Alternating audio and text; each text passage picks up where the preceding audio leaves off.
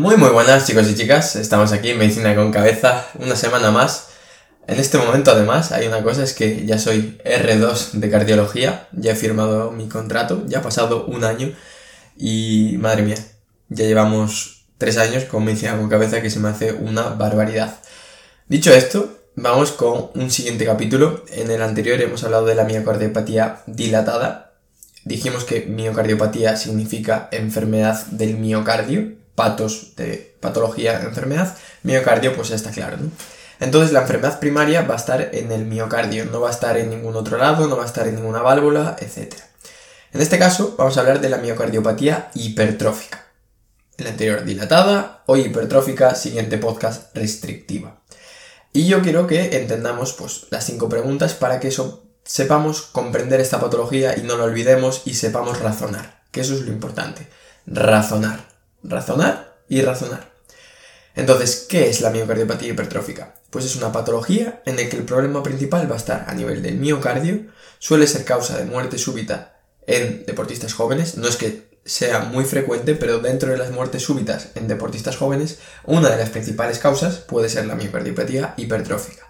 ¿Y dónde va a estar el problema? Va a estar en que se va a generar una insuficiencia cardíaca de predominio diastólico, es decir, de llenado va a haber un problema en el llenado de los ventrículos con una fracción de eyección normal o aumentada. Esto quiere decir, hay un problema con el llenado de los ventrículos y el volumen de sangre que se bombea es en principio normal. Por lo menos la fracción de eyección, que es la relación entre el volumen telesistólico y el telediastólico, ¿vale? Bien, eso es lo básico. Siguiente pregunta, ¿dónde está el problema? ¿Cuál es la causa? Pues suele ser hereditaria.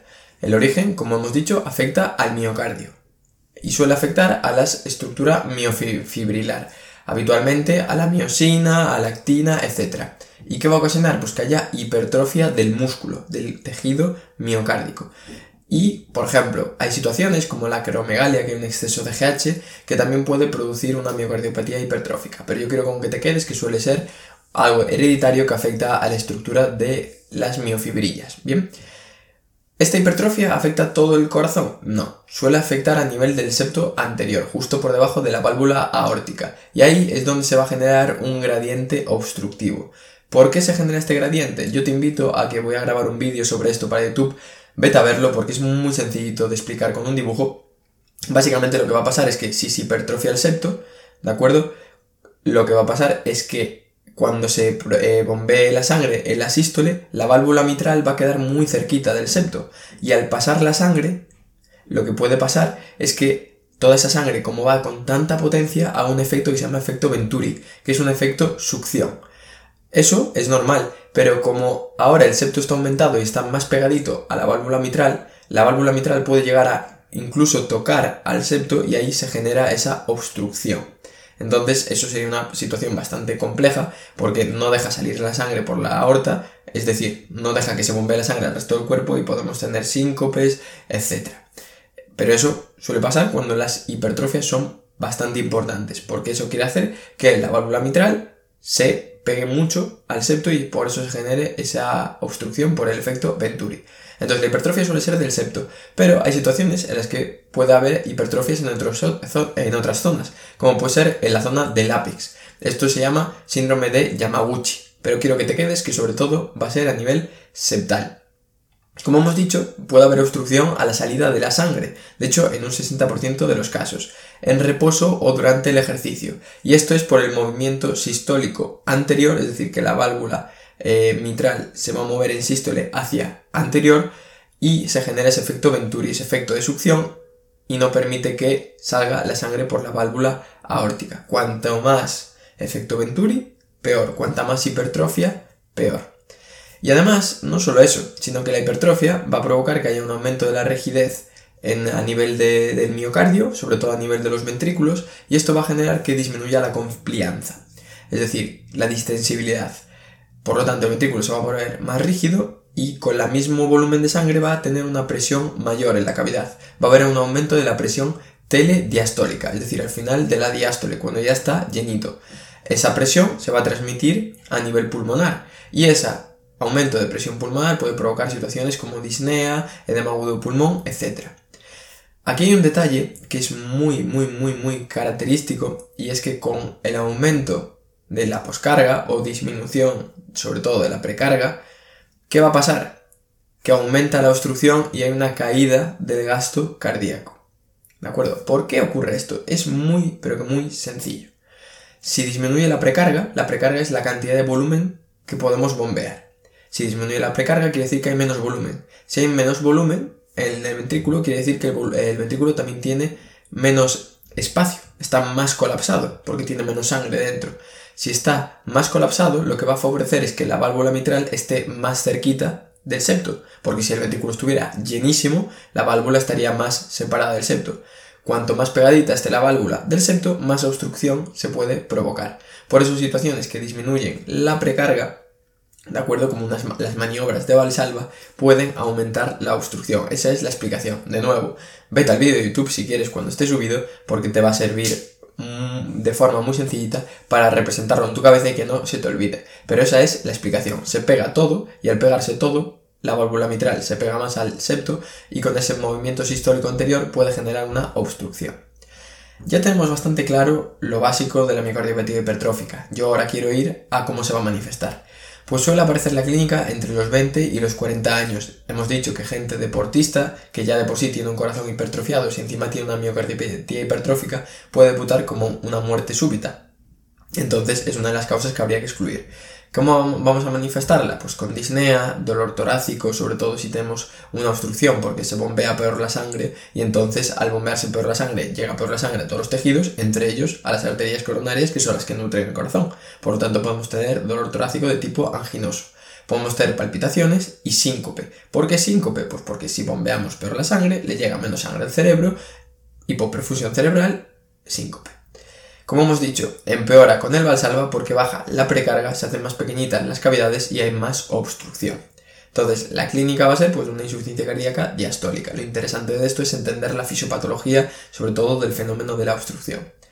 ¿Cómo vamos a diagnosticar una miocardiopatía hipertrófica? Pues vamos a tener un soplo sistólico eyectivo y también podemos tener uno de insuficiencia mitral por alteración del aparato valvular. Este soplo sistólico eyectivo, pues evidentemente porque se está bombeando la sangre por un sitio que está estrechado, como si tuviéramos una estenosis aórtica, pero ahora no es la válvula aórtica, es un poquito antes.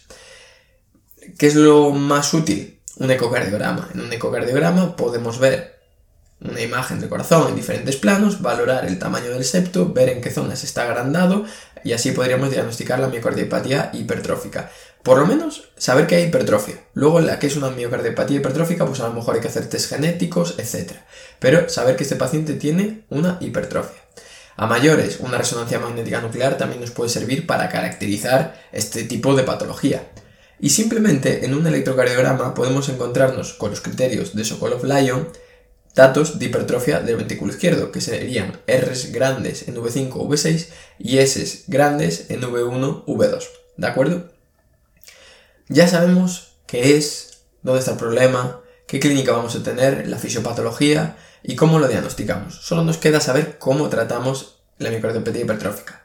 Sabéis que cualquier patología la tratamos tratando la causa, Problema, en este caso no se sabe la causa exacta. Entonces vamos a intentar tratar los síntomas o los principales problemas. Si no tenemos obstrucción a la salida de la sangre, podemos utilizar beta bloqueantes o calcioantagonistas no dihidropirimidínicos. ¿Por qué?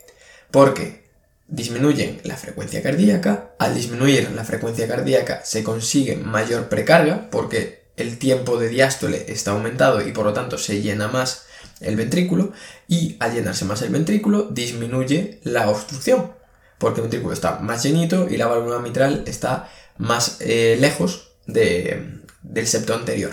Entonces, mm, si ya no había obstrucción, así hay menos obstrucción. Y por lo tanto, si disminuye la frecuencia cardíaca, aumenta la precarga, vamos a tener mejor gasto cardíaco. Eso en caso de que no haya obstrucción. Si hay obstrucción, podemos utilizar fármacos como la disopiramida. ¿De acuerdo? Con mucho cuidado al intervalo QT, porque alarga el QT y podemos tener arritmias. Pero, lo que quiero que te quedes en caso que haya obstrucción, ¿cuál va a ser el tratamiento? Quitar lo que está provocando la obstrucción, que en este caso es el septo. Entonces lo que se puede hacer es una miomectomía quirúrgica o ablación con alcohol, hay muchas técnicas, pero la idea es, el septo está engrosado, el septo junto con la válvula mitral no permite que salga la sangre. ¿Qué tenemos que hacer? Hacer que salga la sangre. Entonces si tenemos obstrucción se podría utilizar estas técnicas para disminuir la obstrucción. Y lo más importante, no des fármacos que disminuyan la precarga, porque van a disminuir el tamaño de los ventrículos y va a favorecer que haya obstrucción. Por ejemplo, no des vasodilatadores, no des, por ejemplo, grandes cantidades de diurético que puedan disminuir la precarga, etc. Eso ya lo puedes ir razonando, que es lo importante. Pero ¿qué quiero que te quedes? De la fisiopatología. ¿Por qué se produce obstrucción? ¿Por qué si disminuye la precarga hay más obstrucción? Yo creo que eso es lo fundamental para que luego puedas razonar todo sobre esta patología. Así que ya sabes, si te ha gustado, compártelo con tus amigos y tus amigas para que aprendan medicina, se sientan inteligentes y además incluso te darán, te darán las gracias y nos vemos en el siguiente capítulo.